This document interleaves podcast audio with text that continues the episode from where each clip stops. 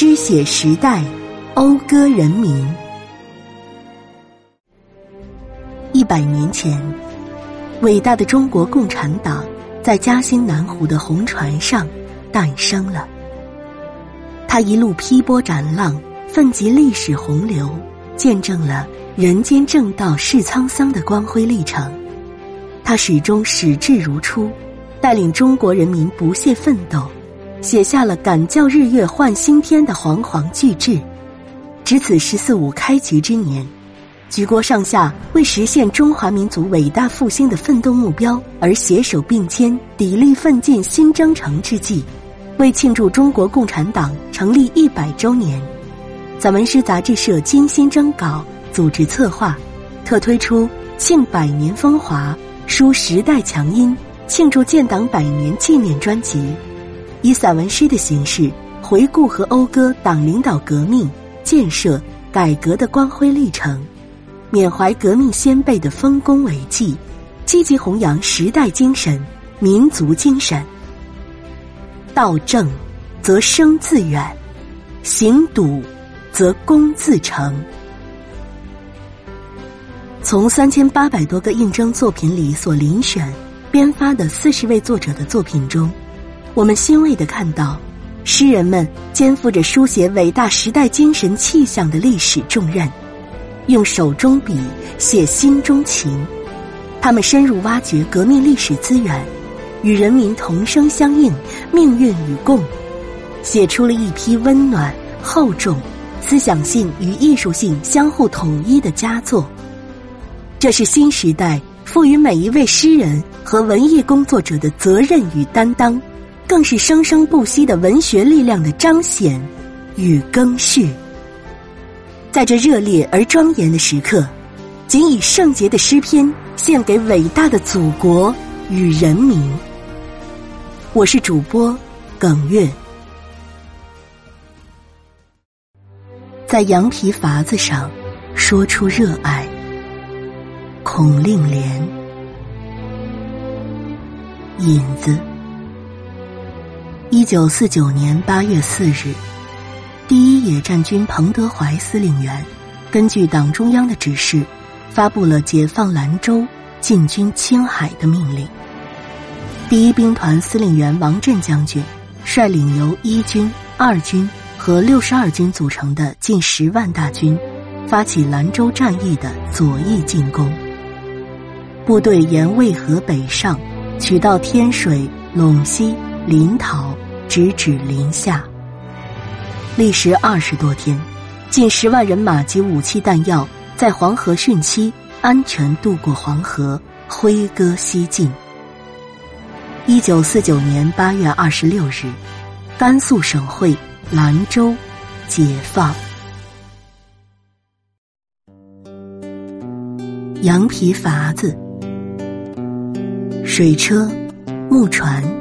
羊皮筏子在黄河胸口上起伏跳跃，如丛丛金缕红尊，合着黄河经脉里流淌的节奏和心跳。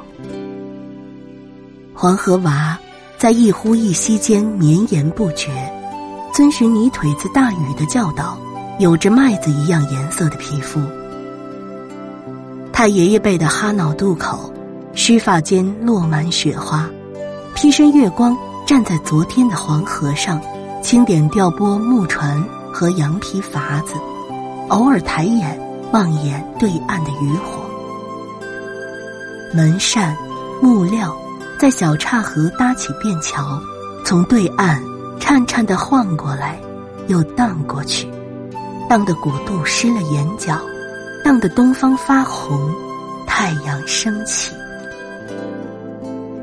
低吼的风，嘶叫的马，咆哮的黄河，羊皮筏子是浪尖上吼出的花儿。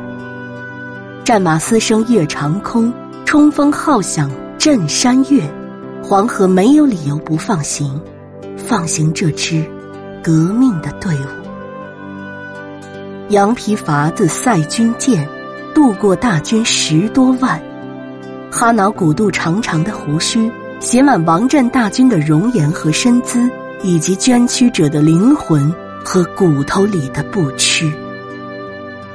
东乡、保安、萨拉、回、汉、土各民族，临夏的父老乡亲，用肩膀铸就一座座桥，举起人民解放军咱老百姓的队伍，一一渡河。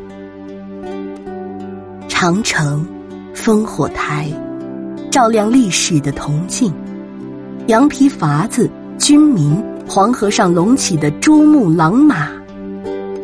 黄河不息，豪气长存。说出，诉说生命的另一条通道。最简单的记住，传播，随时随地的提醒。